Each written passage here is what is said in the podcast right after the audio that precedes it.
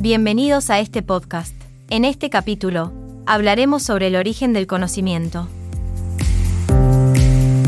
Para comenzar, vamos a decir que el origen del conocimiento es aquel que nace y está principalmente en la razón y en la experiencia.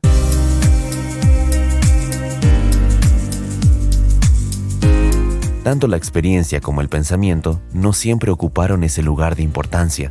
En un principio se plantearon dos grandes teorías. La primera es el racionalismo, que pone énfasis en que todo nuestro conocimiento proviene, nace y emerge de la actividad del entendimiento. Según esta teoría, nada puede existir en nuestra mente si no es por la actividad de la razón. Por otro lado, se encuentra el empirismo, que sostiene que la experiencia es fundamental para el conocimiento. Cabe remarcar que es importante no ver estas teorías como compartimentos estancos que no tienen relación entre sí, sino más bien lo contrario, porque están íntimamente vinculadas.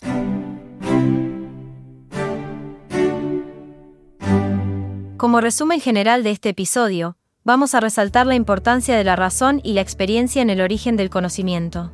En cuanto a las dos teorías principales, encontramos al racionalismo y al empirismo vinculados entre sí, y afirmar que hay solo una única vía de conocimiento y es el dogmatismo. Por esto, sugerimos pensar en las diferentes perspectivas de forma interconectadas y relacionadas entre sí. Esto fue todo por hoy, recuerden ver la teoría en los libros, no solo en el módulo. Los esperamos en el próximo podcast de la carrera.